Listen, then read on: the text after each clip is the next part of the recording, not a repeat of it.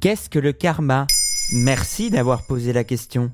Ce n'est pas une teinture pour cheveux faisant fureur chez les 14-18 ans, ce n'est pas non plus le nouveau restaurant vegan du coin. Non, le karma, c'est une notion ésotérique désignant communément le cycle de causes et de conséquences liées à l'existence des êtres sensibles. De quoi, de quoi? Plus simplement, c'est la somme de ce qu'un individu a fait, est en train de faire ou fera.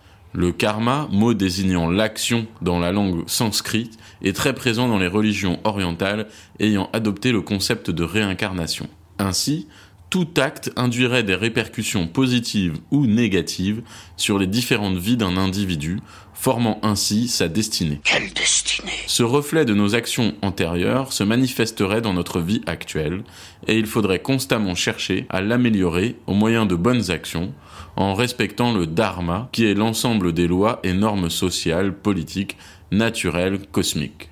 Le but final étant de sortir définitivement du cycle des morts et des naissances et d'atteindre la libération tant espérée de l'âme, appelée moksha, sorte d'équivalent du nirvana bouddhique. Il faudrait un certain nombre, plusieurs millions, de réincarnations avant de renaître comme un humain. On se réincarnerait ainsi d'abord en végétaux et différents animaux, des millions de fois avant de retrouver une matrice humaine.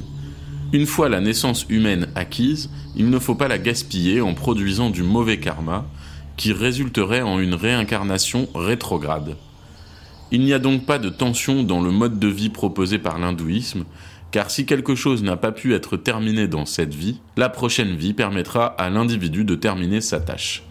Voilà ce qu'est le karma. Maintenant, vous savez. En moins de deux minutes, nous répondons à votre question de manière claire, concise et détaillée. Que souhaitez-vous savoir? Posez vos questions en commentaire sur toutes les plateformes audio.